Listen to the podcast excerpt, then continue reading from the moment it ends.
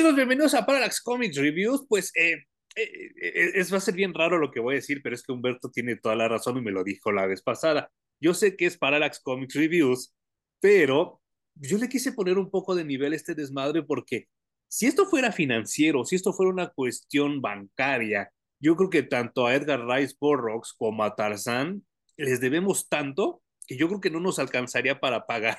Y ahorita explicaré lo que estoy diciendo. ¿Cómo estás, Jum? Muy bien, Emanuel. Eh, tengo comentarios respecto a eso de subir el nivel. Eh, es decir, ¿tú considerarías que los libros están eh, un nivel arriba que los cómics? Bueno, sí, obviamente sí, claro, pero, pero lo- a lo que me refería de subir el nivel es que como que quería como que retar un poco más nuestro cerebro, porque a lo mejor ya nos estamos acostumbrando mucho a la lectura de, de, de, gráficos, o sea, y de, y de poner así como eh, siempre como imágenes a las palabras, y, y a lo mejor ya nuestro cerebro se estaba como durmiendo un poco, y por eso Ya. dije, pues vamos a leer una novelilla que tenga que ver con cómics, obviamente y, este, y pues eh, estaba yo pensando en, en Tarzán porque eh, se, están cumpliendo cien, 120 años de su creación y es, es muy cabrón que, que un personaje que se creó hace más de un siglo siga teniendo como esta repercusión en la cultura pop y en la cultura general. Y pues así por eso dije, vamos a leer la primera novela de Tarzán, que yo No estaba viendo unos documentales que Edgar Rice Burroughs nunca estuvo satisfecho con las adaptaciones que se le hacían en la pantalla grande, por ejemplo, ¿no? O a veces en la, en la, en la tele también, ¿no? Y ahora entiendo por qué. Y entonces le dije a Hum que si, le, si nos aventábamos esta novela, que es una novela bastante ligera, es una novela pulp. O sea, no estamos hablando ni de Shakespeare, ni de Miguel Cervantes, ni nada de eso. Estamos hablando de, de una novela pulp. Y no sé qué te pareció. Oye, es que hay mucho que decir acerca de Tarzán, güey. Primero, me gustaría retar a la gente que nos escucha Uh -huh, y que, que saben de cine, que uh me puedan decir qué personaje tiene más adaptaciones al cine que Tarzán. uh -huh. Porque Tarzán tiene más de 50 películas, güey. Sí, según yo, según IMDB. Tarzán tiene como 200, güey. O sea, porque están No, también las mudas, están las animadas, están un chingo de cosas. Y entonces, según IMDB, el único personaje que medio se le acerca es Drácula. claro. Y el que supera a los dos es Jesucristo. ok, ok. Así imaginas, ya, ya, ya les, di- le dimos la idea a alguien de hacer un, un, un cómic de Drácula contra Jesús, contra Tarzán. Gratis, gratis la idea y se echen su quién vive, güey.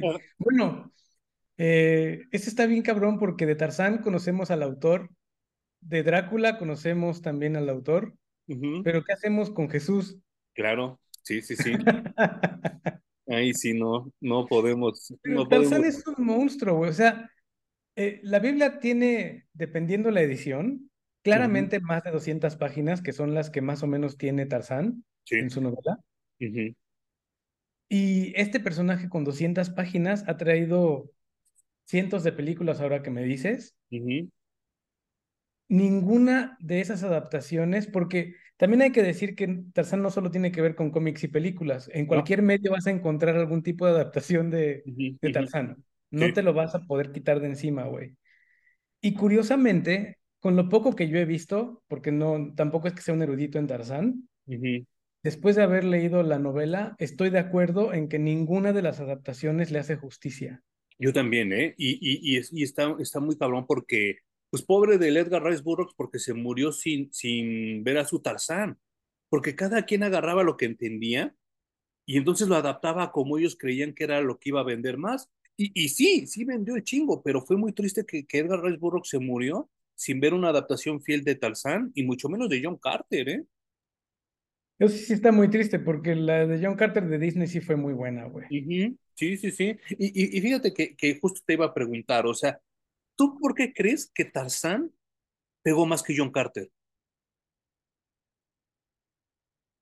Yo creo que es que son, son dos versiones. Una conecta con el pasado. Ujú, Tarzán conecta automáticamente con nuestro pasado, ¿no? John Carter es una fantasía del, del futuro. Sí. Curiosamente, los dos son superhombres. Sí. Los dos tienen super fuerza, los dos se enfrentan a criaturas que pues una persona normal o un marciano normal no se enfrentaría porque sabe que tiene las de perder. Eh, la gran diferencia es que eh, John Carter es transportado a un lugar en donde le es favorecida la situación para que su físico sea mucho más de lo que es. Sí.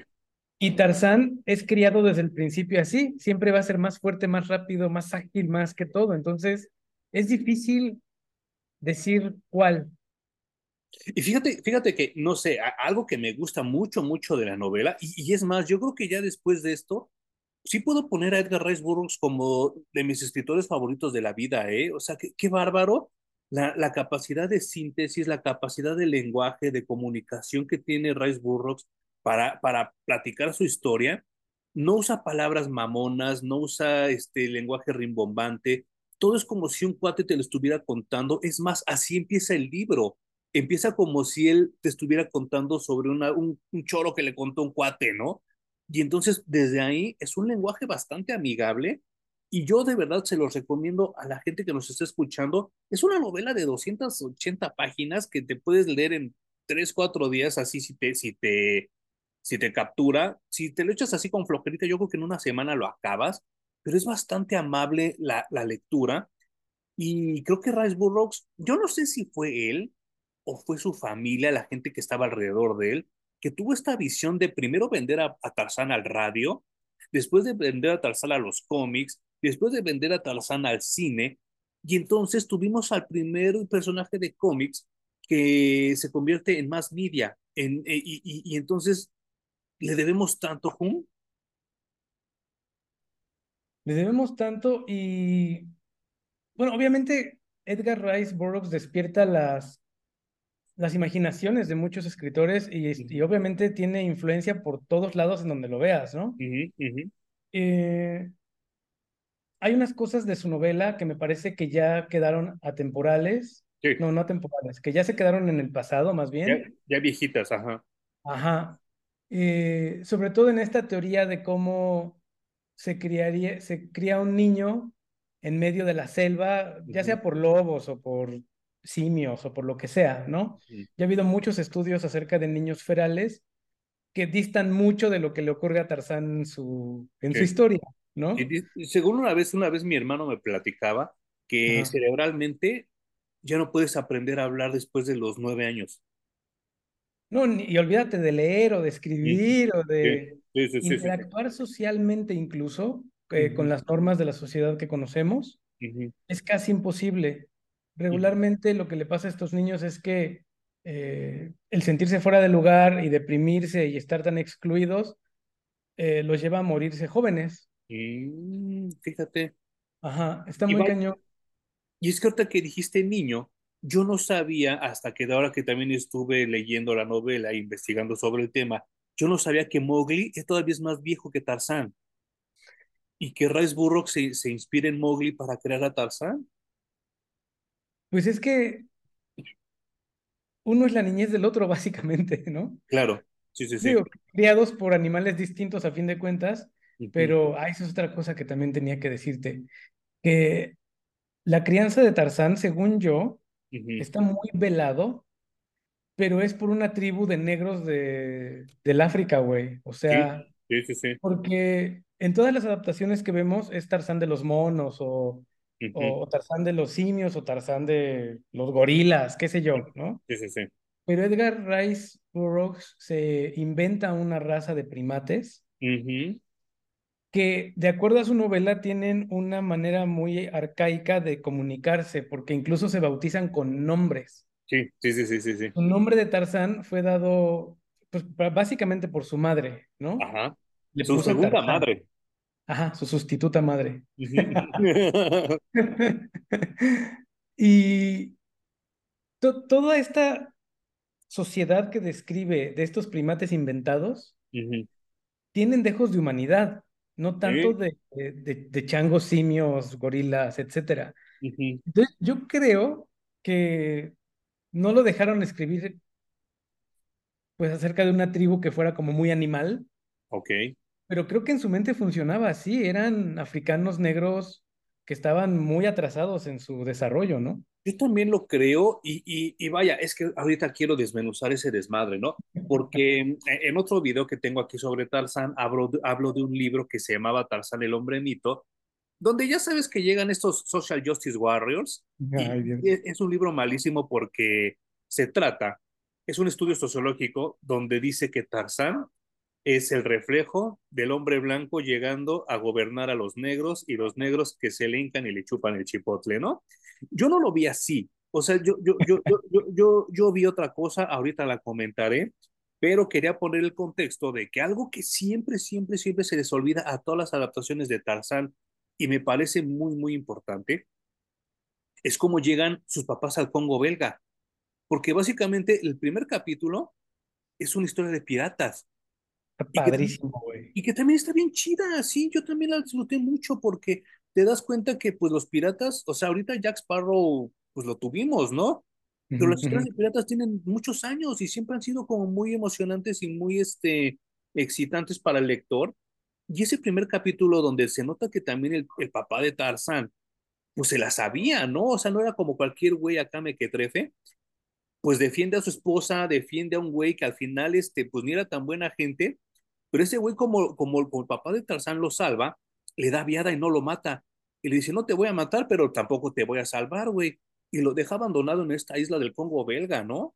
Y no lo salva porque no puede.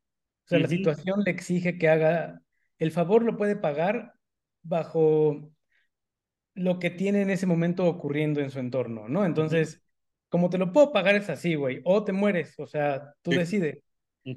Y obviamente estos piratas también son el reflejo de que dentro de la sociedad de blancos hay cierta gente con menos educación. Sí, claro. Y por lo tanto no sabe, digamos, gobernar sus emociones o no sabe cómo manejarlas. Y lo que hace siempre es eh, aventar violencia hacia fuera, ¿no? Violencia, violencia, violencia. Todo se resuelve con violencia.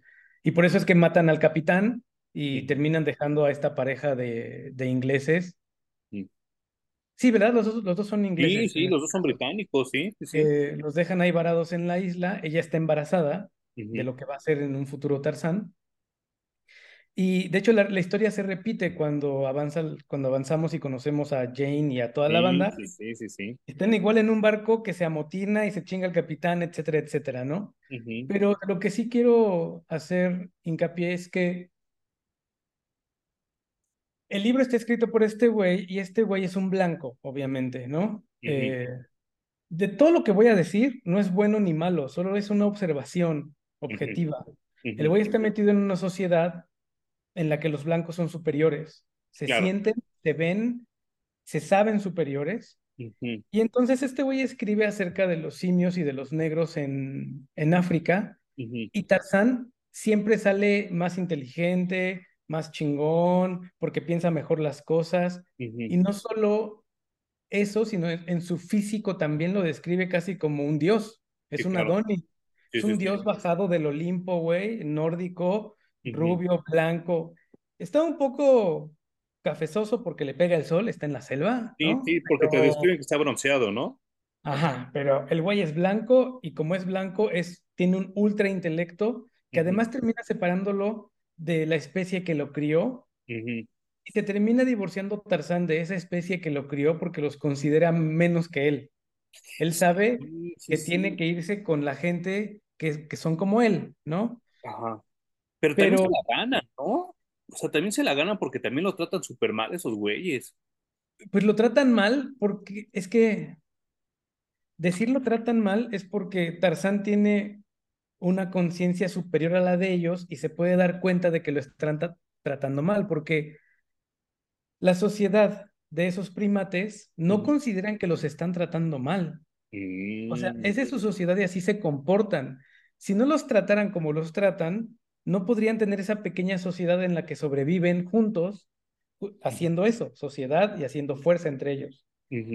Pero como iba a decir Superman, como Tarzán tiene un intelecto mayor, se da cuenta de que efectivamente eso es tratar mal. Sí. Entonces ya no quiere eso. Entonces creo que si entra en este juego, obviamente es un inglés blanco criado por toda esa sociedad que le dice que son superiores, que tienen un cerebro mucho más desarrollado, etcétera, etcétera. Ahora sabemos que no es así. Todos tenemos el cerebro desarrollado de la misma manera, ¿no? De la misma manera. Y a Tarzán le hubiera ido de la chingada, güey, y se hubiera muerto dos días después de estar en la jungla, ¿no? También seamos muy honestos, en aras de crear una ciencia, una, no una ciencia, una ficción en la que nos creemos que un niño puede sobrevivir en la selva creado por monos, pues hay que tomarse ciertas libertades y tampoco es sentarse a analizar si Tarzán es correcto o no. También qué hueva, güey, estás, es ficción, disfrútalo. Y es entretenimiento, ¿no? Tal cual. A huevo. Sí. Ah, y, Me acuerdo que ayer estaba paseando con Ale en el centro y con, a propósito del bebé, le decía, vamos a traer al pinche niño descalzo caminando aquí en la calle del centro de Tequisquiapan. Ok, pausa. Tú no le has platicado a la gente la noticia. ¿Quieres aprovechar para, para, para contarles a la gente? Bueno, tenemos seis meses de embarazo, nos faltan tres de espera para que salga el niño y o niña, no sabemos. Y existen estas pláticas regularmente de qué vamos a hacer con la criatura, ¿no? Yo le decía, lo vamos a estar aquí descalzo caminando para que pues se vaya acostumbrando y que los pies le hagan callo y que no tenga pedo en ningún terreno, ¿no? Me dice, no, estás loco, lo vamos a traer descalzo en la casa, pero aquí en la calle no. Ajá, ajá. Le digo, a ver, tienes que entender una cosa. Acabo de leer Tarzán. Entonces quiero que el chamaco se enfrente a leones y les gane, güey. Claro. Sí, no, y, y, digo, eh, aprovecho para, para aquí al aire felicitarte a ti y a Ale por el bebé que viene, porque este es tu primer bebé. Y, y, y obviamente eh, las emociones están exacerbadas y sí, todo está como muy, este, muy intenso en este momento. Y sí, o sea, es que, es que yo, yo, yo, yo no quisiera ni, ni imaginar el estrés que sufre tanto John Clayton como Alice al quedarse en una isla. Y, y, y, bueno, aquí más o menos te, te, dan a entender que, que John Clayton, a como Dios le da a entender, hace una choza, hace una casita, eh, se genera sus propias este, herramientas para, subsistir. Pero Alice no puede, porque a fin de cuentas la mujer del siglo pasado, sobre todo la de principios del siglo pasado, pues era una inútil porque los hombres la tuvimos que hacer así, los hombres la forzábamos a hacer así, y entonces Alice vive en el estrés total de que lo único que puede hacer es estar embarazada. Y está bien, cabrón. Bueno, aquí también quiero hacer una precisión. Sobre todo con la adaptación de Disney, Clayton es el culero que llega a asesinar a todos y que luego Tarzán mata. Sí, y que aquí en el libro es su primo.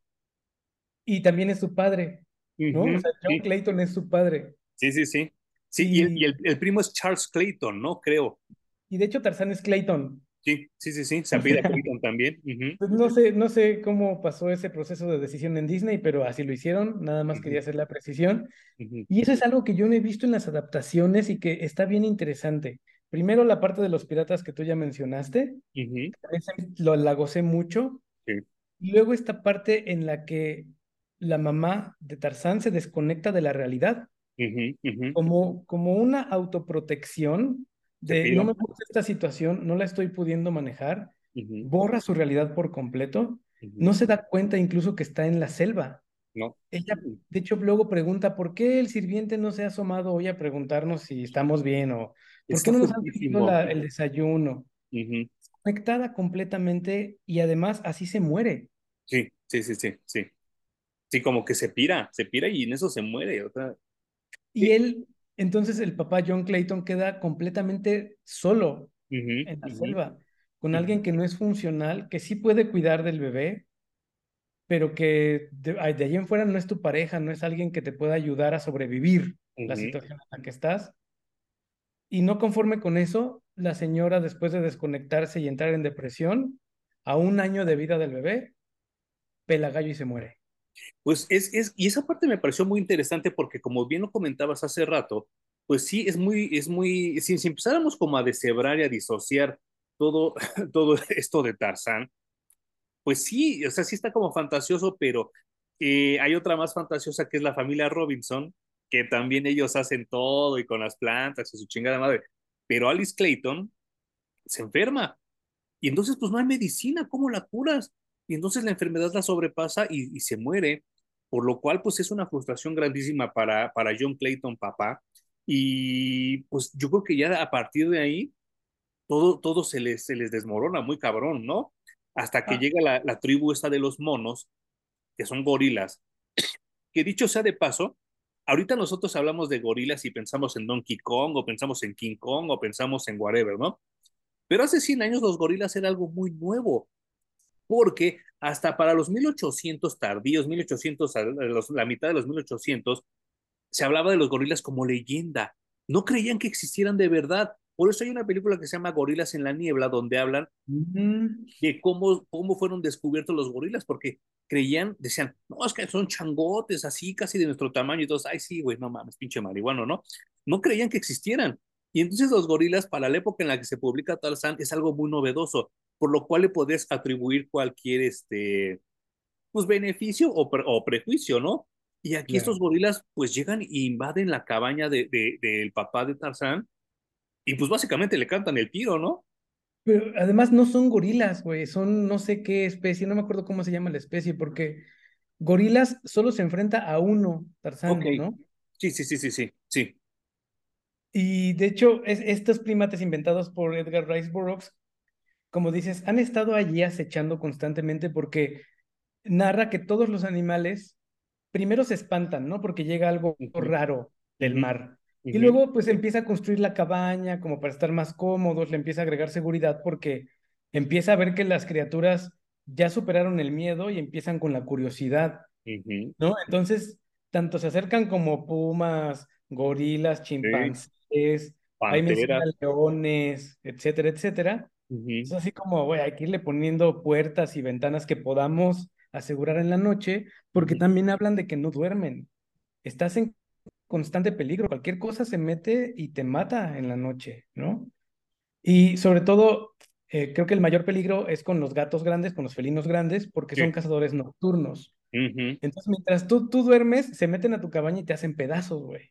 Sí, no manches, sí, sí, sí, sí, sí. Y, y, y, aparte, vaya, es que es otra cosa que tenemos en la fantasía, pero nunca la hemos contemplado así este, en la realidad, de que un zarpazo de cualquiera de estos, de esos felinos te supermata, o sea, te, te, te, madrea bien cabrón. O sea, no es como un rasguño de un gatito, o sea, yo creo que te despedaza el pecho, ¿no?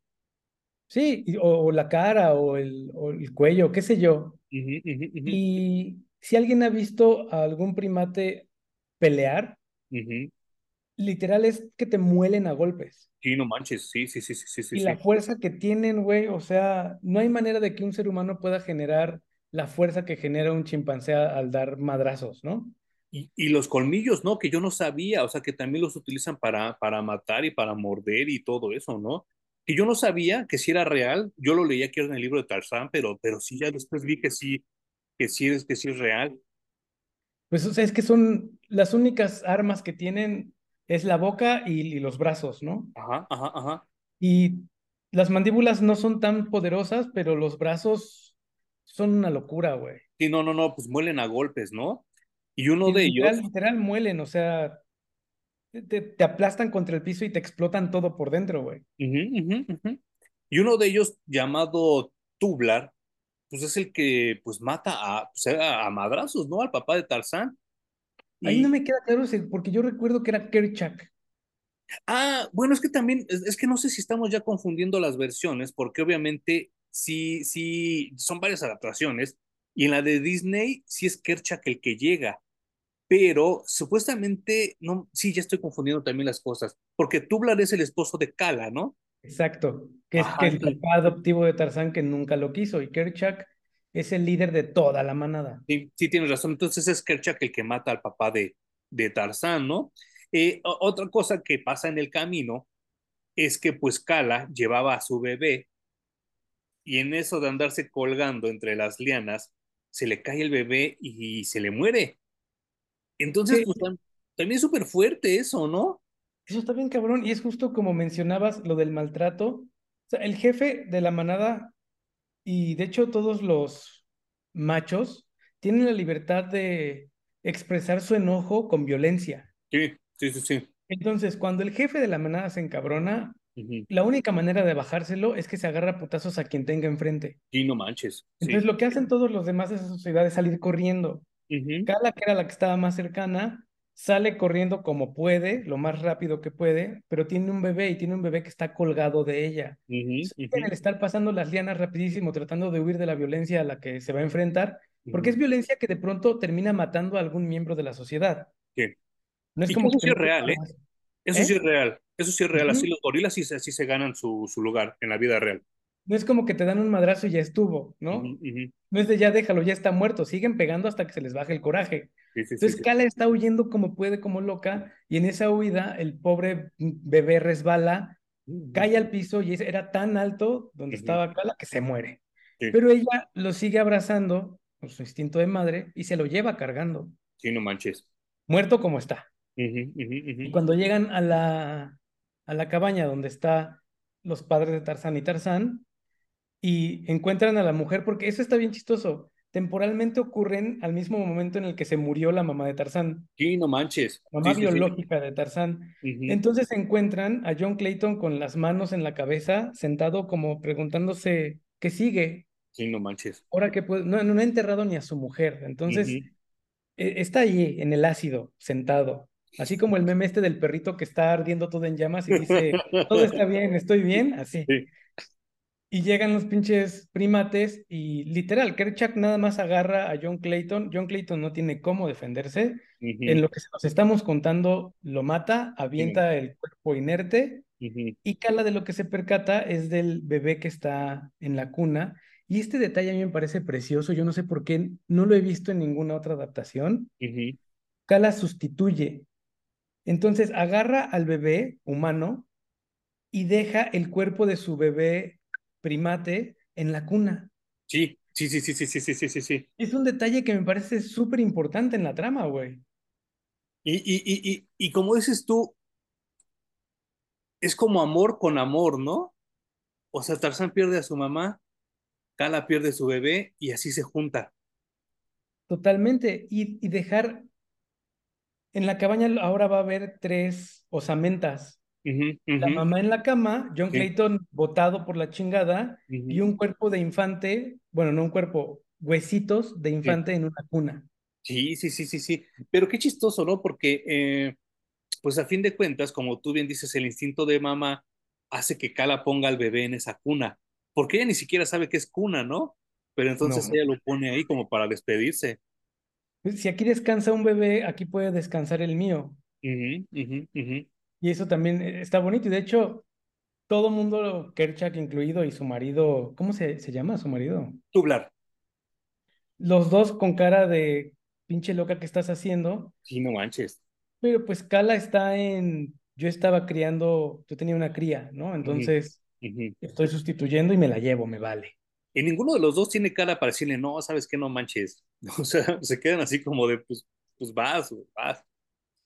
Y entonces también descubro algo que yo no sabía que la, liter- la traducción literal en el idioma de estos monos, es Tarzán, significaba mono blanco sin pelo, ¿no? Sí, güey. Sí, sí, Es es sí. por eso que digo que eran, eran seres humanos. Y de hecho que la gente a los negros en algún punto de la historia les decía simios, Ujú. es básicamente por el, por el color de la piel, por el color del pelaje de los simios, que básicamente es oscuro todo el tiempo, va de café a negro, Sí, ¿no? sí, sí, sí, sí, sí, sí.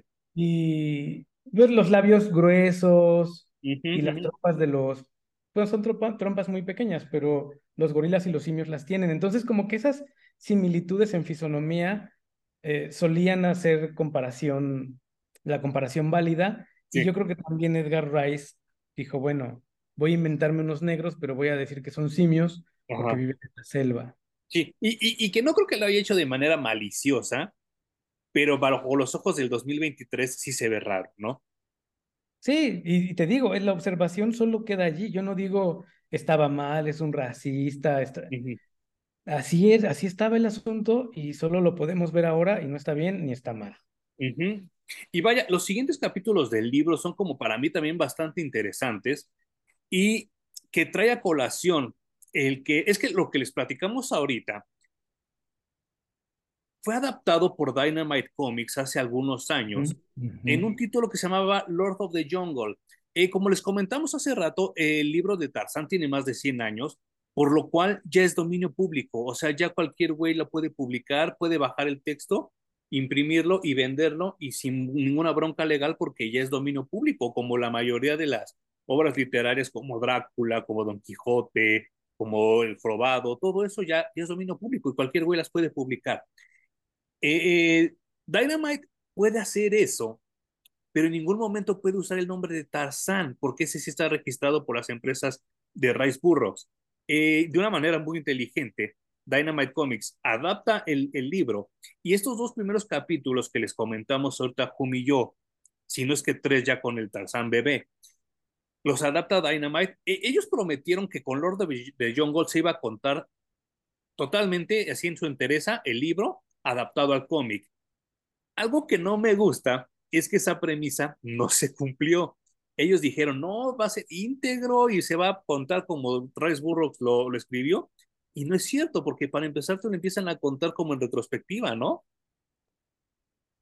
Eh, lo que yo pensé es que fue la peor manera de contar la historia de Tarzán que yo me he encontrado. ¿Por qué? Primero, o sea, lo poquito que les hemos contado, ¿qué te late que son 40 páginas del, del libro? libro? Sí, sí, sí, sí. Estos güeyes adaptaron las 200 páginas del libro uh -huh. a seis cómics o siete, no me acuerdo. Siete, según yo, siete. Siete cómics. Uh -huh. Según yo, sí se puede. Eh, uh -huh. Está muy apretado, la neta, el espacio. Sí se puede. Pero estos güeyes lo hicieron tan mal, tan, tan mal, que según yo, si no has leído, también está imposible, ¿no? Pero si no has leído algo de Tarzán, no entiendes ni madres. No entiendes nada. Aparte de que no entiendes, hasta como que el personaje te cae mal, ¿no? Visualmente. Es horrible, güey. O sea, según yo, todos los puntos que son importantes acerca de la historia de Tarzán uh -huh. se los pasaron por el arco del triunfo, güey. Muy cabrón. Y que yo creo que es culpa del editor más que del escritor, ¿no? Pues yo creo que de ambos. Ok. Totalmente de ambos. Y no, no solo le hacen jaladas al personaje de Tarzán, sino a, todo, a toda su banda, güey. O sea, uh -huh. a su primo Clayton también le cambian totalmente al personaje. Horrible. Jane se vuelve una cosa así de, ¿qué pedo que está pasando? Uh -huh, uh eh, esa es otra cosa que hay que tocar también. El personaje de Jane creo que ha sido glorificado a través de los tiempos. Sí. Porque uno de los personajes más odiados o el más odiado en las series de televisión es, es Skyler de Breaking Bad. Ok, ajá. Y a mí me vino a la mente porque yo al personaje de Jane eh, lo odié en la novela, güey. Ah, porque es que, es que, vaya, eh, eh, hablando de pioneros, yo creo que para 1938, cuando llega Lois Lane, también cambia muchas cosas sobre los personajes femeninos, ¿no? Porque antes todos eran así como Jane. Pero es una súper hueva. Eh, o sea, la odio no solo, no, no porque sea un personaje viejito, ¿no? Y con ideas viejitas. Uh -huh. Porque hay personajes femeninos, por ejemplo, eh, la reina Elizabeth. Ok. Que se nos acaba de ir hace poco. Uh -huh. que bajo tradiciones muy antiguas, uh -huh. es un personaje que sabe para qué es, sabe qué tiene que hacer, sabe desde dónde actúa, es así como muy estricta, ¿no? En su ser. Sí, sí, sí. Jane lo que hace es dudar de sí misma todo el tiempo, güey. Todo el tiempo. Todo el nunca, tiempo. nunca puede decir yo soy así, me voy a hacer así todo el tiempo, voy a ser recta, voy a tomar mis decisiones acorde a mis creencias, etcétera, etcétera todo el tiempo he estado dudando y eso a mí me desesperó mucho. Y gobernado por la sombra de su papá, ¿no? Sí, sí, a fin de cuentas también, incluso por los deseos de los hombres que, que la rodean. ¿no? Uh -huh. Sí, sí, sí. Y todo el momento va, todo, todo, el tiempo va flaqueando, decide una cosa ahorita y en media hora decide otra, y sin siquiera ser consciente del daño que está ocasionando alrededor. No, y, y, y ahí es donde también, bueno, hace rato mencioné a Lois Lane, pero también otro personaje que, que empieza con esta onda femenina de, de, poder y de, dirían ahora, de empoderamiento, este, pues es también creada por, por Rice Burroughs, que es de ella Torres, ¿no? Que es totalmente diferente a Jane Porter. Pero, pero, qué tal que tiene que ser marciana, ¿no? Para poder ser independiente. claro, es la cómoda, ¿no? la vieja confiable. Y, Pero y, sí, Jane, Jane un, un, un, personaje que qué bueno que evolucionó y que le, le, dieron, pues yo creo que nuevas habilidades y, y le vieron nuevas oportunidades porque ese personaje de la novela me chocó mucho, güey. Pues fíjate que después de 100 años hay una productora de cómics independientes que ahorita olvidé su nombre, no es American Mythology, pero es así como de esa, de esa misma rodada, eh, formó un Kickstarter. Y este Kickstarter es, es en aras de darle después de 100 años su primer cómic a Jane Porter, lo cual a mí me parece genial. Estaría increíble, güey. No, y ya salió, ¿eh? Y está vendiendo muy bien. Pero, Ah, pero obviamente los que lo compramos es gente pues ya grande, ¿no? O sea, no sé qué tan bien esté cayendo con los chavitos y chavitas, pero creo que sí es un personaje que después de 100 años se lo merece, ¿no? Sí, qué bueno. Y eh, bueno, contar la historia desde el punto de vista de otro personaje me parece que siempre es, bueno, puede resultar mal, pero generalmente es valioso, ¿no? Y, y vaya, obviamente aquí lo que va a suceder es que Jane Porter va a tener sus propias aventuras independientes de Tarzán y de, y de todo su, su universo, ¿no? Eh, la siguiente parte del cómic, eh, digo del cómic, sí, bueno, tanto del cómic como de la novela, habla de cómo Tarzán empieza a enfrentarse a, a esta sociedad diagonal, no sociedad de la selva. Y se tiene que enfrentar a animales, se tiene que enfrentar a otras especies, como bien decía Hum, hasta como pigmeos, ¿no? Te menciona que, que se encuentra como por ahí. Y a mí me llama mucho la atención eh, esta manera en la que Edgar Rice Burroughs sintetiza, porque no puedo llamarlo de otra manera, las emociones humanas y las emociones animales, porque Tarzán tiene las dos, pero tiene que combatir, de un lado, sus enseñanzas que tiene de los, de los primates y por otro lado su genética. Y a mí me queda muy claro porque cuando él se enfrenta a bestias, ya sea los leopardos, ya sea los otros este, animales, pues él sí los enfrenta y los mata y se los come. Pero a la hora que se enfrenta a otro personaje humano de las tribus, él solito como que repele la idea de, no, este no me lo puedo comer por alguna razón. O sea, hay algo en su genética que le dice, no, este pedo está mal. Y eso me pareció muy interesante. Sí, que no puede, ahora sí que perro no come perro, ¿no? Sí, sí, sí.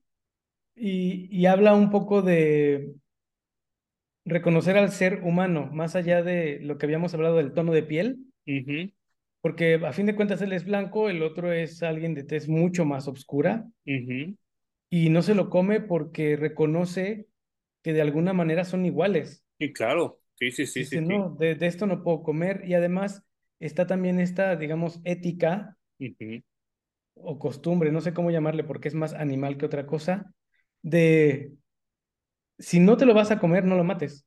Sí, claro. Porque incluso Tarzán, antes de llegar con estas tribus, me acuerdo que mata a un animal y a- después de comer lo que él considera necesario, ujú. lo entierra, así como lo voy a dejar aquí para que ma- permanezca fresco Sí, y de regreso, que seguramente regresaré en un día o dos, me como un poquito más y ya, Un jabalí, ¿no? Es un jabalí. Ándale, es un jabalí, sí. sí, sí, sí, sí, sí. Y, y algo que también me parece muy chido es que, pues, Tarzán, en uno de sus paseos, encuentra la cabaña de sus papás y los ve, o sea, ve los huesos, ve el hueso del otro, el otro changuito que está ahí en su cuna, pero pues él no como que no le importa, él empieza como a explorar y entonces entendí el por qué el cuchillo que usa Tarzán es tan importante siempre, porque realmente es el cuchillo del papá. Pero además es, es la manera en que Tarzán sobrevive, güey. Sí, Sin ese cuchillo, Tarzán se queda en la página 50 y ya no tenemos más novela. Sí, no manches. Porque en su primer batalla contra un gorila, efectivamente, no había manera. O sea, escriban la ficción que quieran. Sí, Un ser humano no sobrevive a una batalla contra un gorila si no tiene algún arma extra más no, allá de su cuerpo. no, no, no. Justo Tarzán venía saliendo de entender la mecánica del cuchillo. Ujú, Cuando se enfrenta con el gorila, el- mientras el gorila lo está literal moliendo a golpes, Tarzán le está clavando el cuchillo constantemente en el pecho Sí, hasta que el gorila queda en el piso y Tarzán queda, creo que tarda como un mes o dos meses en, en reponerse la putiza que le pusieron, ¿no? Y entonces hasta te dice que el cuello, ¿no? Se lo desgarra y que le deja una cicatriz de oreja a oreja, porque sí, como dices tú, no hay manera en la que alguien sobreviva a los madrazos de un gorila, ¿no? O sea, nosotros ya ahorita ya estamos como muy acostumbrados a ver a Donkey Kong y tomarlo como de broma y todo ese desmadre, pero sí, no, los gorilas son animales muy salvajes y muy violentos. Y ultra fuertes, güey. Entonces, por eso es ultra importante la herramienta que tiene Tarzán, que es el, el cuchillo. Sí, sí, sí, sí, Y sí. por eso lo vemos en cualquier encarnación. Sí, claro. Sí, sí, sí. Y, y otra cosa que también eh, es muy diferente a todas las adaptaciones que yo, por lo menos yo he visto de, de Tarzán, yo no sabía que Sabor, el león era mujer, Era, ajá, ¿cómo, cómo le llaman? Ah, leonesa. leonesa, ¿no? Ajá. Pero tiene todo el sentido del mundo porque en la sociedad de los leones las que cazan son, son Las leonas. Sí, claro. Ajá. Sí, sí, sí. Los, los leones machos se quedan a cuidar, a huevonear y a esperar la comida, Sí, claro. Sí, sí, sí, sí, sí, sí, sí. Pero me sorprendió mucho. Y, y, y entonces así como, como que en el transcurso de este crecimiento de Tarzán, te dan a entender varias cosas que se convierten en, en la imaginería que nosotros tenemos del, de este Tarzán pop, ¿no? Porque él, él agarra y con la piel de los animales que ha matado, se hace su ropa, porque él también entiende que la desnudez es algo como muy animal, algo como muy primitivo. Y entonces él se hace su ropa y de ahí viene ese, ese, esta como leyenda del calzón de Tarzán, porque se hace también uno de un leopardo, ¿no? Es que ahí lo que me, ahí yo tengo una confusión porque el libro lo que menciona es que no se puede hacer eh, prendas Tarzán de los animales porque no sabe cómo curtir las pieles. Ah, ok. Entonces, cuando tú dejas que una piel eh, se seque, se hace dura. Sí, De claro. hecho, las pieles hacían armaduras, ¿no? Después de que aprendieron a curtir las pieles, es que descubren que pueden ser suaves y hacer prendas para vestir. Pero antes hacían armaduras porque se endurecían las Sí. pieles. Entonces, Tarzán no se puede hacer vestimenta de, de las pieles. Y lo que hace es que cuando encuentra esta tribu de los que se parecen a él, aunque son de tono de color distinto,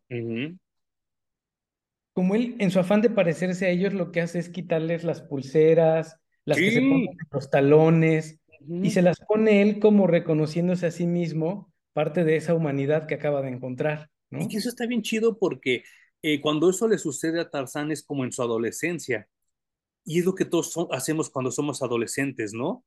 Como Intentar pertenecer a un grupo. exacto, y robar los cachitos de lo que vemos aquí, que vemos allá, de lo que oímos, y entonces lo adaptamos a nuestra persona y eso es lo que nos forma y nos forja como persona. Y es lo que hace. Tarzán también. Sí, y, y de hecho aprende a usar el arco y la flecha por ellos, ¿no? Y de Y puro ver, ¿no? ¿Y a qué? De puro ver. Sí, de solo ver cómo lo, lo usaban, e incluso intuye que las flechas tienen algo que, que mata más rápido de lo que normalmente ocurriría con una flecha, ¿no? Y algo que está muy padre, que, que me gusta cómo lo soluciona, es que Tarzán no tiene manera de hacerse flechas. Él desconoce completamente esa tecnología. Sabe cómo agarrarla, ponerla en el arco y dispararla y se acabó. Entonces lo que hace es ir constantemente a la aldea para robarse más flechas cuando se le terminan, güey. Sí, no manches. Sí, sí, sí, también totalmente adolescente eso, ¿no? Sí. De se me acaba algo, pues nada más lo pido y tantán, ¿no? Allá y siempre, allá Sí, voy. sí, claro. Y, y, y, y vaya, esa, esa parte me gusta mucho porque también habla del Tarzán ya como explorador y como cazador, ¿no? O sea, él empieza como a observar, a observar, a observar, y entonces dice, ah, no, pues esto está ahí, me lo llevo, ¿no? A pesar de que el otro pobre cabrón cada semana hacía sus flechas y las dejaba ahí y Tarzán iba y se las chingaba, ¿no? Sí. y vaya, todo, todo, todo eso, esa parte de, de, de, de esta niñez diagonal adolescencia de Tarzán es súper interesante porque él se va formando, se va forjando. Y algo que también, así como, como el, el cuchillo es importante, algo que también desde la película muda, aunque no se podía oír, se incluía y se intuía el grito de triunfo de Tarzán. Y entonces Y dices, yo creo que cada quien hizo su interpretación. Todos ¿sí? conocemos la, la más popular, La de Johnny pero. Pero hay distintos gritos de Tarzán en distintos medios, ¿eh? Y, y vaya, yo no pude evitar a leerlo o oír a Johnny Weissmuller gritando, ¿no? No te oyes, Hum. Ya, son, son de estas que últimamente he visto imágenes que dicen fotos que puedes oler o Ah, fotos que puedes oír y nada sí, más te ponen el still y tú completas todo y lo escuchas con o la voz del actor o la voz, no sé, ¿no? Entonces, así se convierte este asunto, güey. Tú ves a Tarzán haciéndole así en automático. ya lo estás oyendo. Sí, sí, sí. Y vaya, aquí me vinculo un, un poco más en, en, la, en, el mundo de, de los medios masivos, porque pues obviamente desde 1900, creo que es 20 o 18, hacen la primera adaptación de Tarzán en el cine mudo y sale Elmo Lincoln. Obviamente, pues él no podía salir ni encuerado, ni en paños menores, ni nada de eso.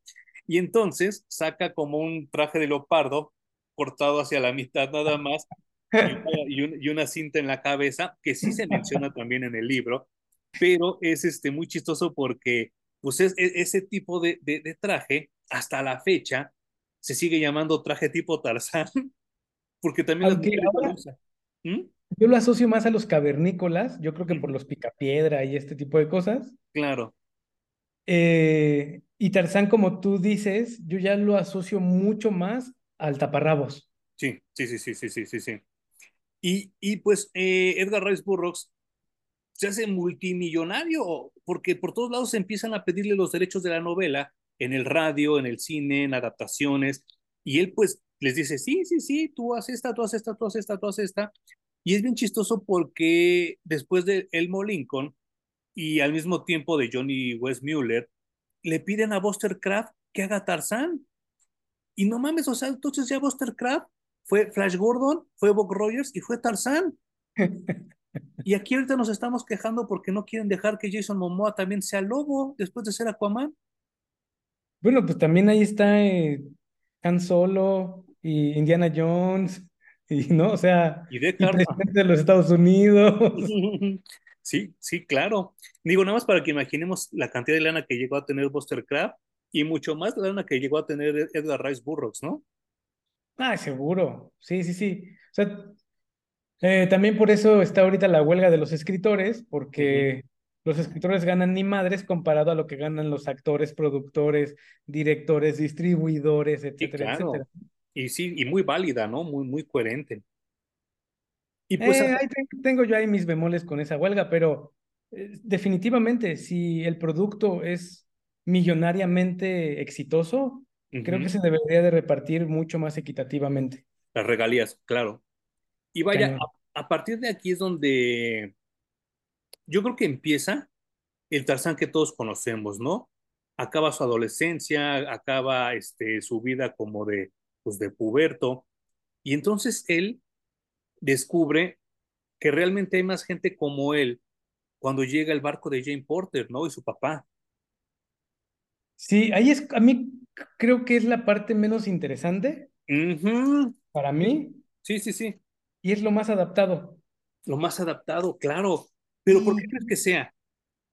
Porque eh, creo que muchos de los productores y de la gente encargada de las adaptaciones se cree que lo más importante es, aquí voy a citar el, el dicho de un canal de YouTube que se llama, te lo resumo así nomás, más importante es el amor, el amor heterosexual. Ok.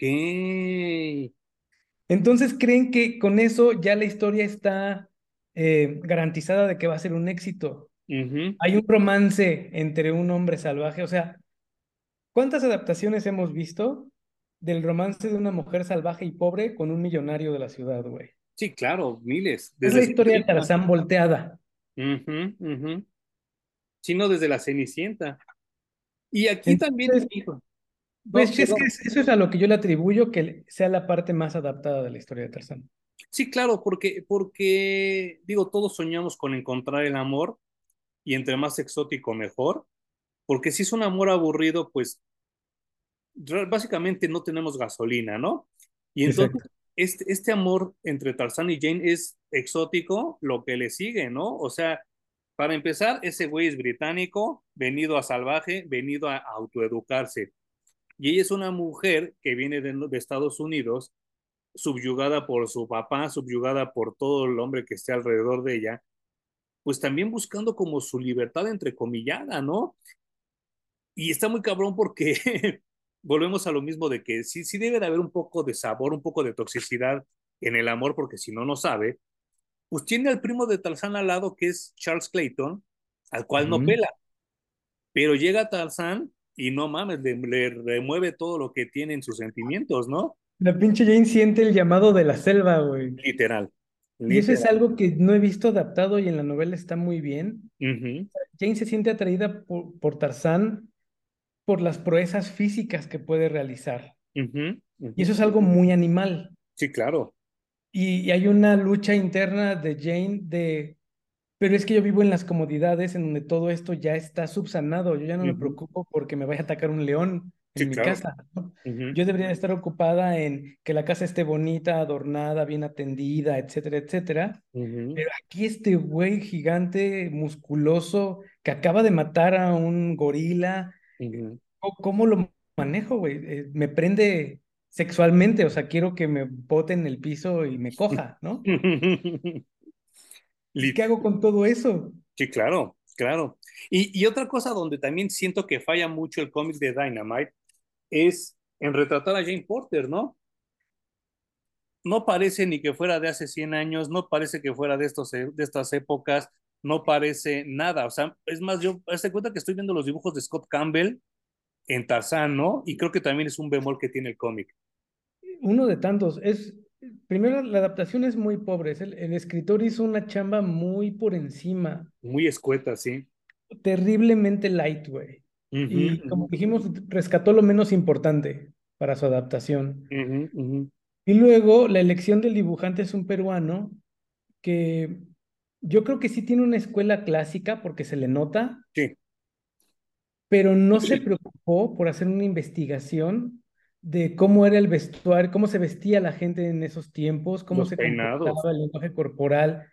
Entonces dibuja, yo estoy convencido de que todo lo que se produjo en México de traileras y de el sensacional de luchas, el libro vaquero, etcétera, etcétera, llegaba también al resto de Latinoamérica Sí. y su dibujo lo veo muy influenciado por todas esas publicaciones Yo también. también, ¿eh? Yo también. Y, y, hasta- y fíjate, no lo, no lo había notado hasta ahorita que tú lo mencionas, porque ese tipo de, de, de, historias, de, cómics que se publicaban aquí en México, tenían, era, una mezcla muy extraña entre los dibujos de los 60s con estética de los 80s y con un sabor que no era mexicano, porque irónicamente todos, todos, todos esos cómics dibujaban blancos a los personajes, ¿no? Y entonces era bien raro porque era, era una estética hasta incómoda, ¿no? Era una estética como, bru como bruta, como, como tosca. Y Y entonces, todo era muy erotizado, ¿no? ajá, muy erotizado y era muy incómodo. O sea, eh, y, y te, les estoy hablando que fue hace 20, 30 años que yo los leí, ahorita en 2023, pero ni de risa los publicarían, ¿no? Y, y entonces sí, sí, tienes razón, este dibujante como que se roba muchas de esas páginas, hasta en sus posturas, las manos que siempre las ponen como, como así. Y sí es cierto, yo no lo había notado, tienes toda la razón. Entonces creo que ahí fue una mala chamba, como, como ya decíamos hace rato, de todo el mundo, güey. Sí, sí, sí, O sí. nadie se preocupó por tomársela en serio. Yo creo que ni, perdón, ¿eh? Yo creo que ni Alex Ross se la tomó en serio, porque hace dos que tres portadas y le quedaron fatales. Y mira que las portadas son lo mejor de, de todos estos cómics, Sí, ¿eh? sí, sí, sí. Porque si el, si el dibujante no se preocupó por investigar, el editor tendría que haberle dicho, güey, así no se vestían. Sí, Y claro. así no, o sea, ni al caso, regrésate, investigate algo y luego me regresas la página. Pero siento que les valió madres. Sí, yo también. Y, y yo quedé muy desilusionado, no solo de los siete primeros, que es lo que adapta toda la novela, ya después se siguen con otra historia. Sí, Eh, la otra historia también me dejó mucho que desear, pero si el material original era muy bueno, que es la novela, y lo ibas a adaptar al cómic, yo me esperaba algo medianamente bueno y más terminé con algo muy malo. muy malo. Y, y como dices tú, las portadas es lo mejor. Y yo cuando estaba comprando esta, esta, esta miniserie o, o maxiserie, depende cómo lo quieras ver, trataba yo de encontrar las portadas de Francesco Francavilla. Que ese Ajá. güey, no mames, cómo se rifa dibujando todo, ¿eh? Una disculpa a la gente que nos esté escuchando, pero si le ponen Lord of the Jungle Dynamite, porque sí nos costó mucho trabajo a Jumi y a mí encontrarlo así como Lord of the Jungle solo, pongan Dynamite y pongan Francesco Francavilla, vi- así Villa se escribe con doble L, y van a ver ese güey, no mames, también cuánto, cuánto lenguaje visual tiene en sus portadas, ¿eh?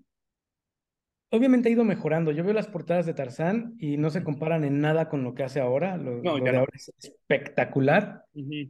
Pero como dices tú, la manera de simplificar las formas y de jugar con luces, sombras y colores es única de ese güey. Sí, sí, sí, sí, sí, sí, sí, sí. Y aquí, eh, por favor, hagan lo mismo, pero escriban el número 6 y podemos ver esto que dice Hum, que sí todavía era como muy básico. Yo creo que él apenas aquí estaba como haciendo sus, dirían aquí en México, los pininos, pero de todas formas es mucho mejor que las otras. Ahorita les voy a mostrar otra, que esta es la del número 9. Pues podrán ver, está feíta, ¿no?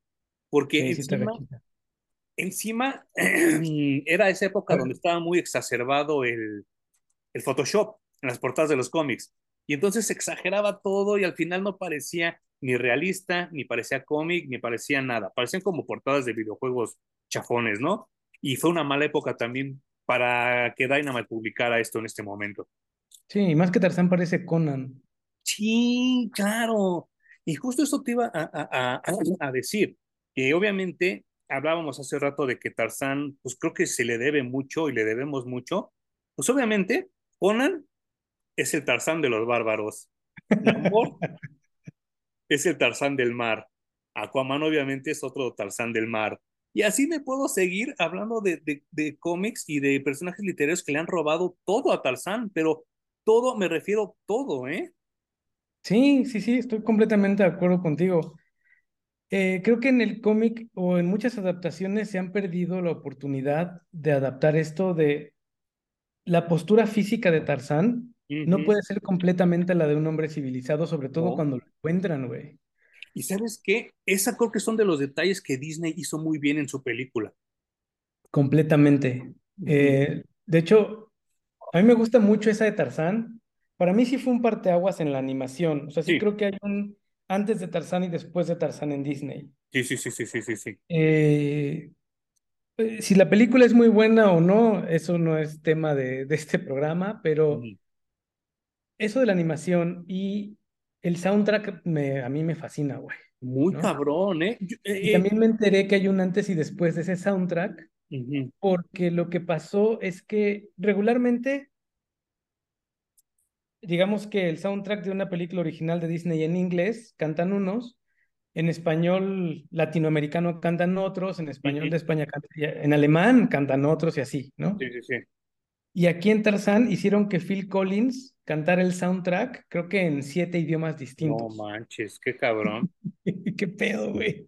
Y que yo creo que alguien con el talento de Phil Collins lo pudo hacer a la perfección, ¿eh? Sin pedos. Y lo ha de haber disfrutado como niño chiquito, güey, porque ese güey nació para hacer música. Sí, sí, sí, sí, sí, sí, sí. Y, y, y vaya, ya que, ya que estamos tocando el Tarzán de Disney, yo nada más quiero mostrarles que pues tengo este VHS, que probablemente es de los últimos VHS que hizo Disney, porque ya después de eso fue cuando llegó la era del DVD. Tengo también el DVD que me costó en ese entonces, ¿no? En ese entonces, el chingo de trabajo encontrarlo, porque Sí. se vendió a lo cabrón y era muy difícil encontrarlo en Mix Up, en Sanborns, en todos esos lugares donde vendían eh, DVDs. Y obviamente, pues la familia de Rex Burrock se enojó mucho porque, como bien dijimos ahorita, y ustedes ya lo pudieron comparar con lo que les hemos platicado, tiene que ver muy poco la adaptación de Disney con la novela.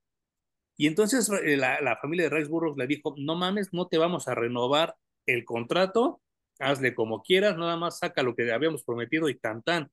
Y entonces los de, los de Disney, pues obviamente la película le fue, le fue muy bien en taquilla y les quedó Cabrón. como, como cuatro años de, de, de contrato y se dedicaron a sacar a lo cabrón lo que pudieran de Tarzán y sacaron Tarzán 2, que fue para DVD, y Tarzán y Jane, que era como el piloto de unas caricaturas que sacaron que se llamaban La leyenda de Tarzán.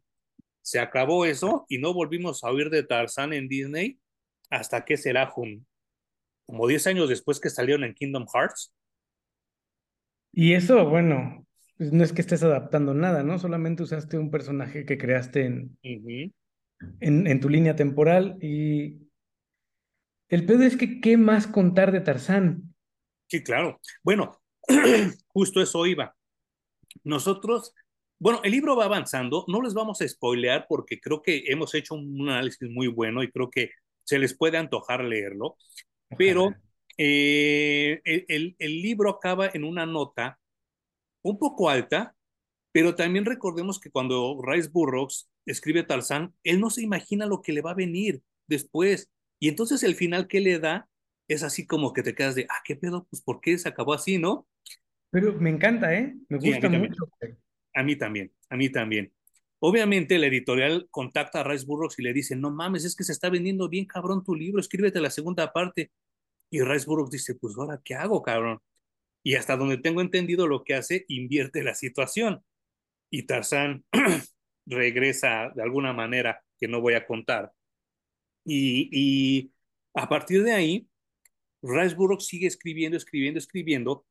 Y pues sucede algo que yo tampoco lo tenía en mente, pero que sí existe, que es este Tarzán que ya también se enfrenta a criaturas extrañas, a monstruos, a, a, a, cualquier tipo de cosa, creo que hasta extra, extraterrestres, perdón, se llega a enfrentar. Y todo eso sale en las novelas. Pero la única, el único medio que ha sido adaptado a esta, de estas novelas era una serie noventerísima que se llamaba Las, las aventuras épicas de Tarzán, que cuando yo la veía en Fox Kids decía, no mames, ya están bien pinches exageradas estas historias. Pues no, sí existieron en los libros. No manches, pues es que eh, obviamente puedes referirte a Cazar en Marvel o a Kamandi en, en DC, ¿no? Sí, claro, claro. Y eso, eso responde mi pregunta de qué más cuentas de Tarzán. Bueno, fin de Hora de Aventura es Tarzán también. Es muy Tarzán, sí. Y vaya. No, eh, no lo había asociado, pero sí, también. Sí, claro. Porque, y, y, otra cosa que me sorprendió es que en el libro no existe Chita. Ah, no, no existe Chita. Ha de ser como cuando todo el mundo tenía sidekick. Pues, Ajá. Pues, ¿qué le inventamos a Tarzán? Pues pone un changuito, güey. Un changuito, Sí, y, y, vaya, eh, no, no, no, sé qué tantas cosas este, podemos hablar, porque sí nos extenderíamos muchísimo, porque Tarzán ha invadido todos, literalmente todos los medios, hasta los videojuegos. Había uno de PlayStation 1 buenísimo, ¿te acuerdas? También adaptado de Disney. Sí, no, no me acuerdo, más bien creo que era del 2. Ok, ok. El PlayStation 2, pero sí, sí estaba muy bueno, güey. Me sorprendió porque los juegos de Disney de adaptaciones de sus películas tenían fama de Güey, ni te le acerques, pinche juego malo. De ser chafitas, sí, sí, sí. Y, y, y, vaya, eh, no sé si quisieras decir algo más tanto del cómic de Dynamite como de la novela Hum. Eh, quizás es muy triste, pero no recomendaría que compraran el cómic de Dynamite. No, yo ahora entiendo por qué siempre estaba como en 5 pesos, 10 pesos cada cómic. y hablando de portadistas, yo no sé por qué no lo hicieron desde el principio, pero en siguientes títulos que abordan también la misma leyenda de Tarzán, eh, invitaron a Joe Yusko a hacer portadas de, mm. Tarzán y no mames las señoras portadas que produjo Joe Yusko. Ese güey está muy cabrón desde hace 30 años. y no yo no le he conocido un dibujo que diga, no mames, aquí ya se ve que le echó hueva. No se lo conozco, ¿eh? Y el güey está muy cabrón todavía. Yo creo que todavía ese güey ya superó a Alex Ross y ya superó a Boris Vallejo, porque esos dos como que ya le huevonean un poco a veces. Sí, sí, totalmente sí. O sea, sin decir que uno es mejor que, que el otro, ¿no? Porque cada uno en su momento ha sido un top artista ilustrador. y, pero sí, en cuanto a quién ha mantenido más la calidad durante más tiempo, sin duda Joe Yusko. Sí, no manches, sí, sí, sí. Y ahorita, eh, pues, obviamente esto le causó el chingo de demandas legales y de problemas eh, por todos lados a Dynamite Comics. Y pues incluidas una, una, una demanda por la Edgar Rice Burroughs Inc. Y ahorita pues ya se arreglaron las cosas, ya son cuates, son amiguitos, y ya Dynamite tiene los derechos de Tarzan y está publicando un título que ahora se llama Tarzan, Lord of the Jungle, donde sí ya tiene los derechos de Rice Burroughs y está escrito por Dan Jorgens. No sé si él dibuja también interiores, pero está escrito por Dan Jorgens. Y no mames, está teniendo las mejores reseñas de la vida, ¿eh? Dicen que le está yendo muy, muy bien. Yo no he podido encontrar ninguno, pero espero encontrarlo y ya platicarlo con ustedes porque, como dices tú, Juan, las portadas están de no mames, ¿eh? Qué chido. Ahora ya me dio mucha curiosidad, güey. Y es que Ah, bueno, y también quería compartirles que me aventé la última más reciente película de Tarzán. Ah, ok. La de Margot Robbie. Sí, se llama La leyenda de Tarzán. ¿Y qué te pareció? Me pareció una buena película, pero creo que fue afectadísima por el cine de superhéroes que la rodea.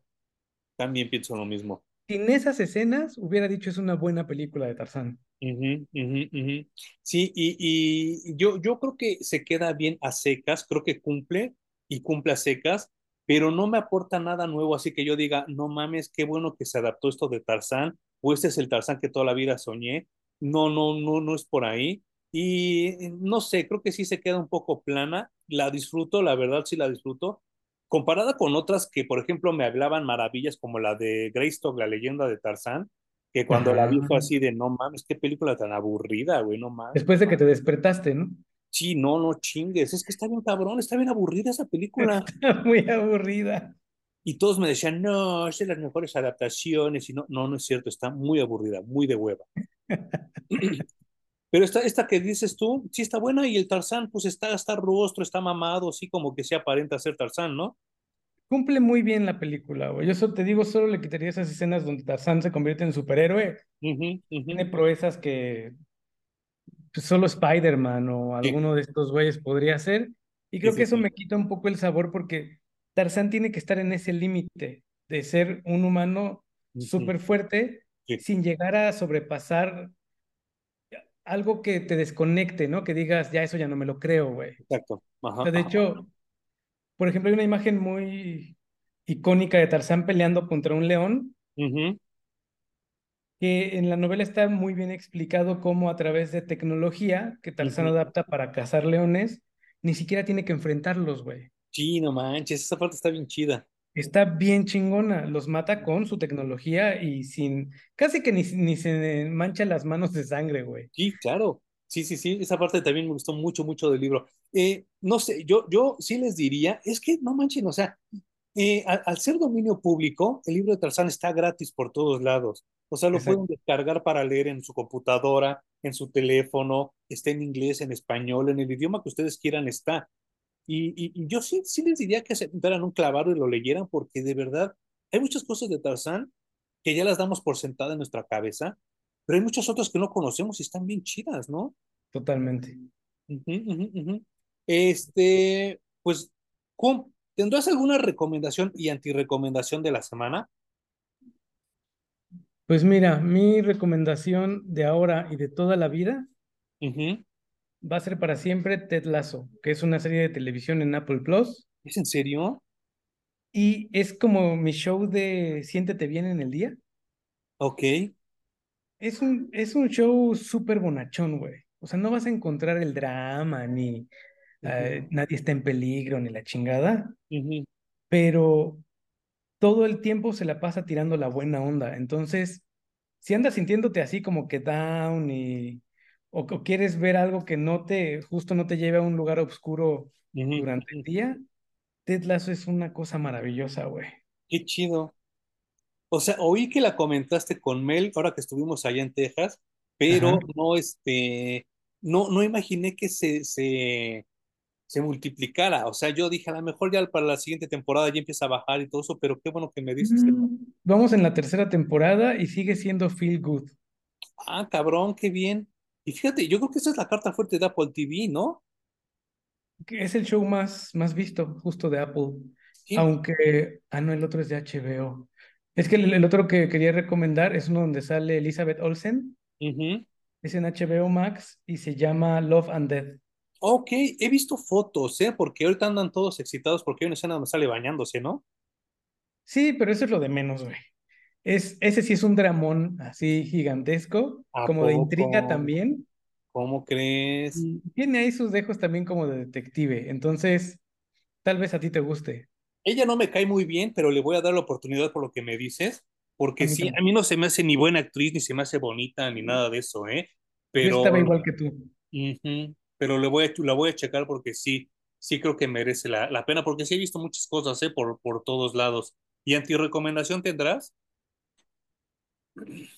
Eh, no, no, sí. eh, di- ya había quedado desencantado de las películas de Marvel terriblemente, pero decidí darle la oportunidad, no a Marvel, sino a James Gunn. Ok. Y entonces fui a ver Guardianes de la Galaxia 3. ¿Y qué tal?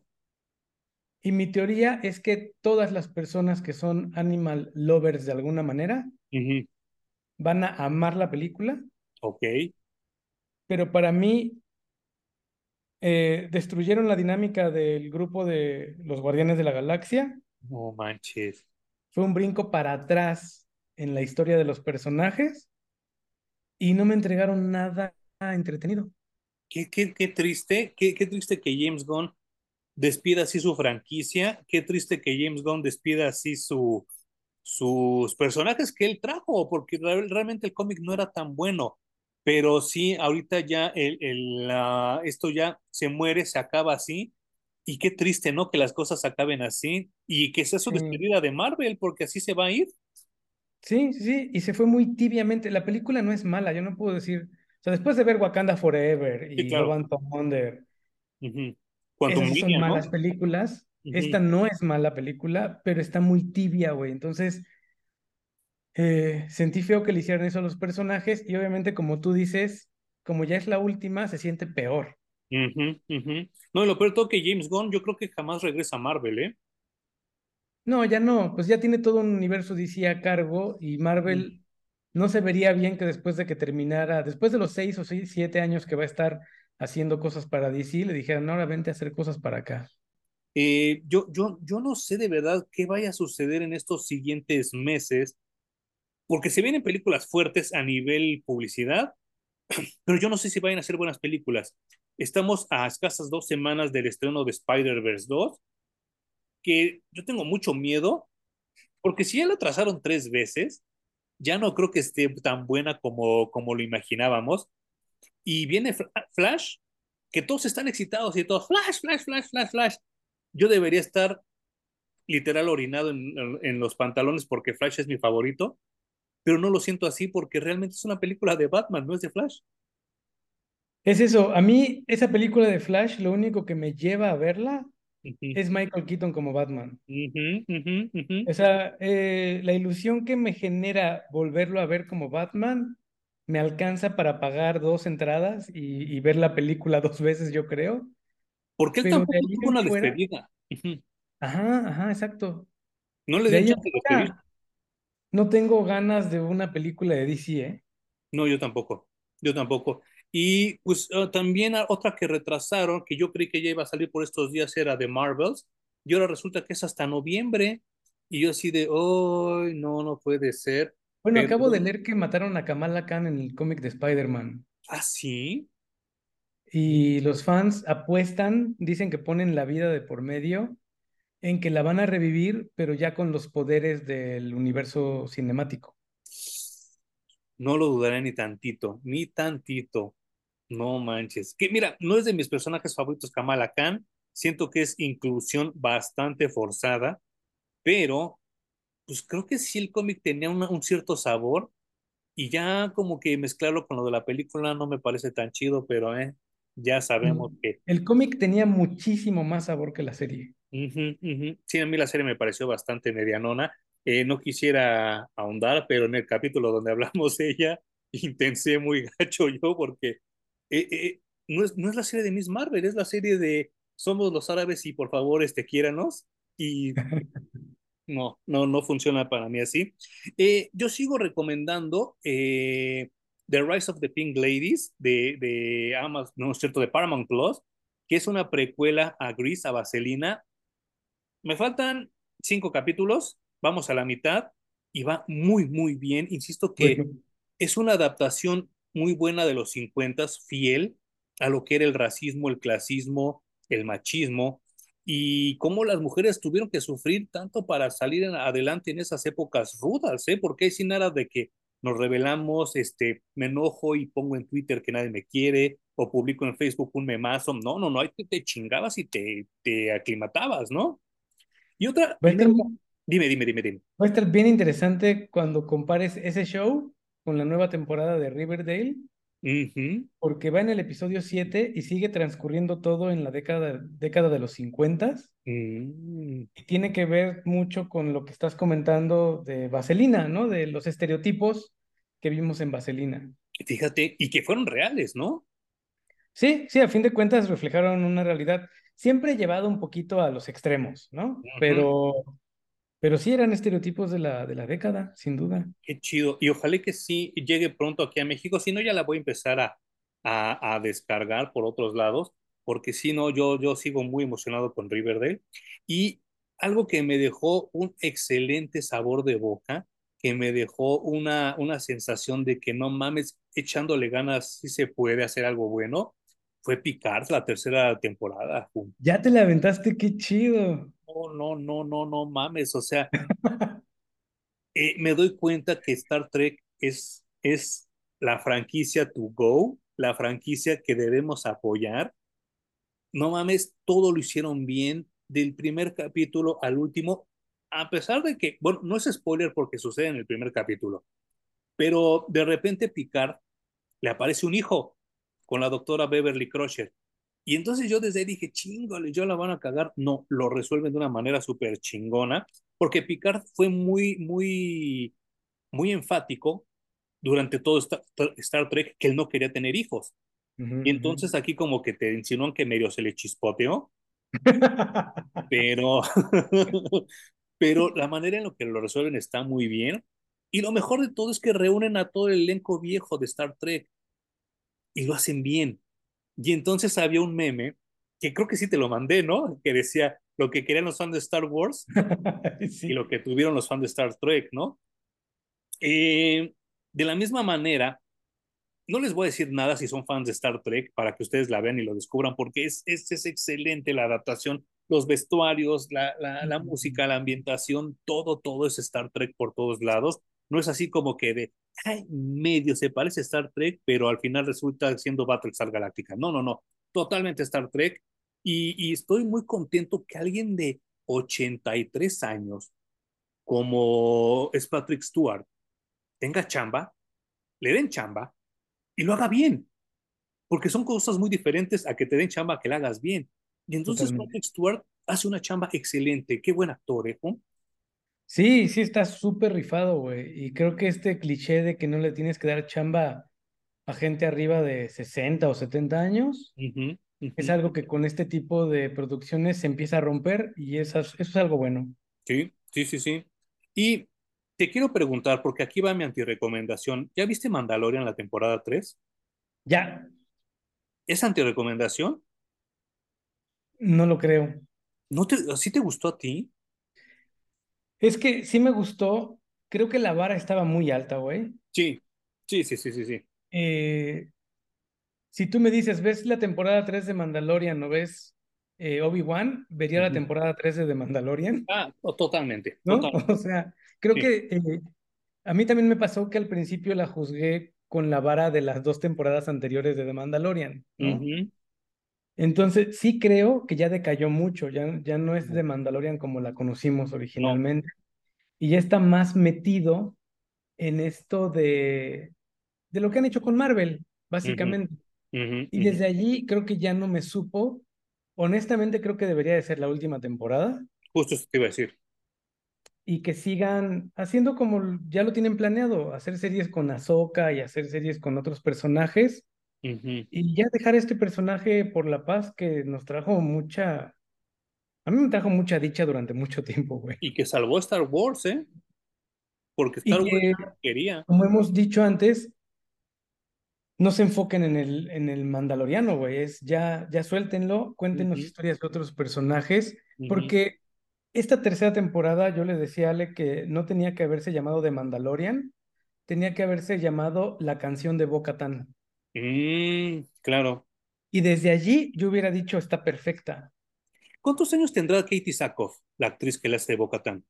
No sé, ¿Será de nuestra edad o más grande? yo creo que es de nuestra edad. Porque, no mames, qué guapa se ve en la cámara HD. O sea, Sí. es- esas, esas como arruguitas que ya tiene por la edad, esas imperfecciones de su piel que tiene ya por la edad, la hacen hasta ver más interesante que cuando estaba en Battlestar Galactica. Sí, totalmente. O sea, la maquillan de una manera tal que ni siquiera aparece el mismo personaje, ¿no? No, no, no, no, no, no. Y se ve muy bien, se ve muy bonita. Y, y vaya, yo la parte en la que yo doy mi antirecomendación y Perdón, te voy a detener tantito, tiene 43 años. Sí, sí, mi edad, no manches. O sea, está, está muy cabrón porque este, los años le han caído muy bien y se ve como una, una chava, una señora ya muy interesante, ¿eh? y en sí, sí, era como la güera sexosa, ¿no? Ajá. No, y, y, y, vaya, la parte de mi antirecomendación tiene que ver con que, totalmente de acuerdo contigo, creo que ya es momento de soltar a Grogu, es momento de soltar a, a, Din, Din Djarin. Ya se acabó la historia, ya no va a haber más, o sea, ya no pueden estirar más, más, más ese concepto del Mandalorian. Esta onda de que se tenía que ir a remojar al agua para rebautizarse me pareció fatal y me pareció totalmente que no le aportaba nada ni al personaje, ni a la historia, ni a la mitología de Star Wars. Es más, hasta me pareció de hueva y me pareció un golpe muy bajo porque Star Wars tiene una lectura intrínseca del cristianismo y del catolicismo. Y eso de irse a bautizar a unas aguas para volver a estar en gracia con su gente, me pareció totalmente católico y cristiano, pero de una manera muy cobarde y muy gay, ¿no?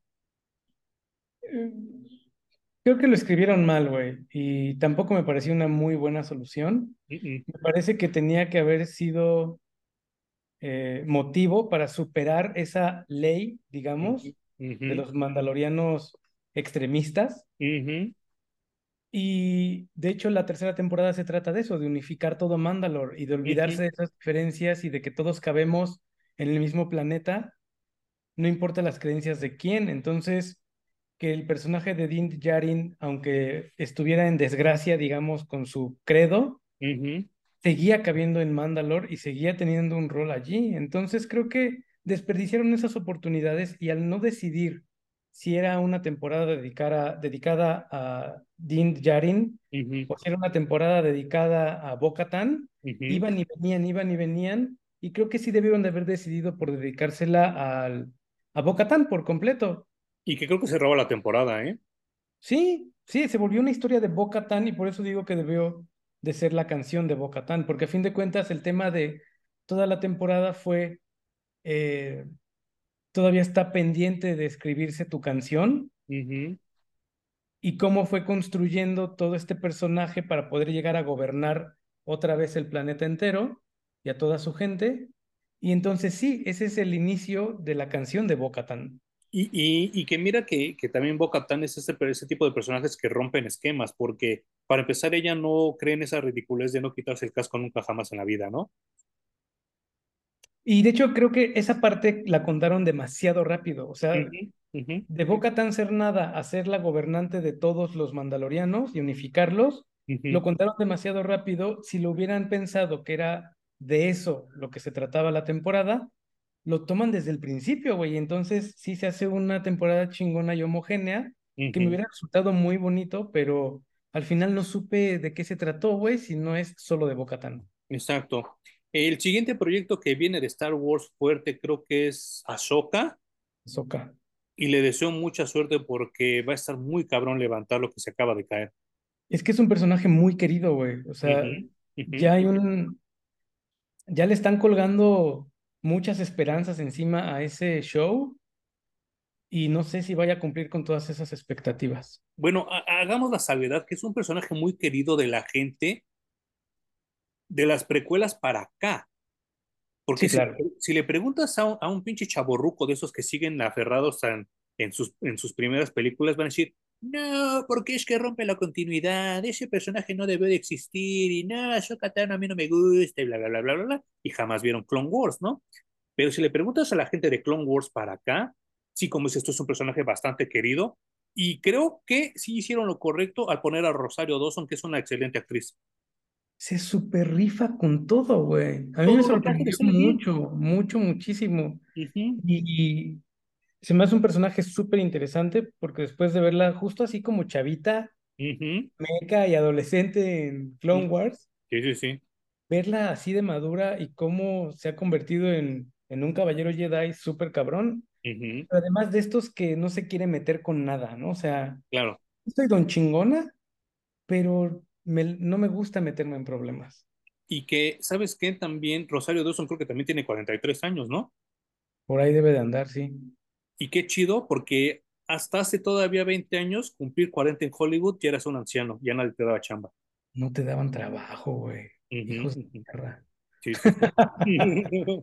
Y bueno, esa fue mi recomendación y mi antirecomendación. Obviamente, esto es bastante, bastante inclinado porque yo soy más fan de Star Trek que de Star Wars, pero si me quieren hacer caso, denle una checada a Picard, tercera temporada. Es más, yo creo que pueden ver la tercera temporada y no se pueden aventar ni la uno ni la dos y la van a disfrutar muy, muy bien, muy cabrón. O incluso no haber visto nada de Star Trek y ver estas tres temporadas, güey. Y claro, también, ¿eh? No es requisito haberlas visto. Se disfrutan más, obviamente, si viste Star Trek desde hace mucho tiempo, pero si no, no pasa nada. Igual la historia me parece bastante interesante. Sí, no manches, sí, muy, muy, muy buena. Ya después hablaremos con más, con más calma de esto. Y pues muchas gracias, Juan. Gracias a ti, Manuel, a los que nos escuchan. Hacemos esto muy, muy, muy contentos. Sí, sí, sí, sí, sí. Y aparte, eh, qué chido que pudimos este, hablar de Tarzán porque sí se lo merece. Me doy Sí. cuenta que por algo es el icono. Ah, bueno, como dato final de trivia. eh, el, el momento en el que Tarzán llega a los periódicos en su cómic y tiene su tira cómica, los cómics se llamaban cómics porque todo era de comedia. Eran Sí. personajes como Popeye, como los Pilluelos, como Anita la huerfanita, como todos esos que leímos en los periódicos. Se llamaban cómics porque todo era comedia. Tarzán es el primer cómic que habla de un tema serio de aventura. Entonces, si no fuera por Tarzán, y yo no estaríamos aquí hoy hablándoles a ustedes de cómics, porque Tarzán fue el primer cómic de aventura. ¿Y, y, y dónde queda el Cid? Eh, el estás, príncipe valiente. te estás confundiendo con Prince Valiant, pero Sí. Prince Valiant sí llegó después que Tarzán, Wow. porque realmente Hal Foster hace su debut en Tarzán y después Hal Foster hace su propio personaje que es Prince Valiant. Y realmente ya ves que Prince Valiant no tenía ese formato de cómic, eran como dibujos con letritas arriba. Sí, era mucho más narrado, ¿no? Y Tarzán sí tenía sus globos y todo ese tipo de cuestiones, pero sí, si no fuera por Tarzán, Edgar Rice Burroughs y Born Hogarth, que era el dibujo, ¿no es cierto? Sí, Born, Hogarth. No, Hal Foster también fue el primer dibujante que tuvo Tarzán. Y entonces no tendríamos nada de cómics y por eso es así que también le quise dedicar este video, porque sin Tarzán no tendríamos ningún cómic de aventura. Jum, muchas gracias Gracias a ti. Nos y nos vemos vemos en el siguiente episodio de Parallax Comics Reviews.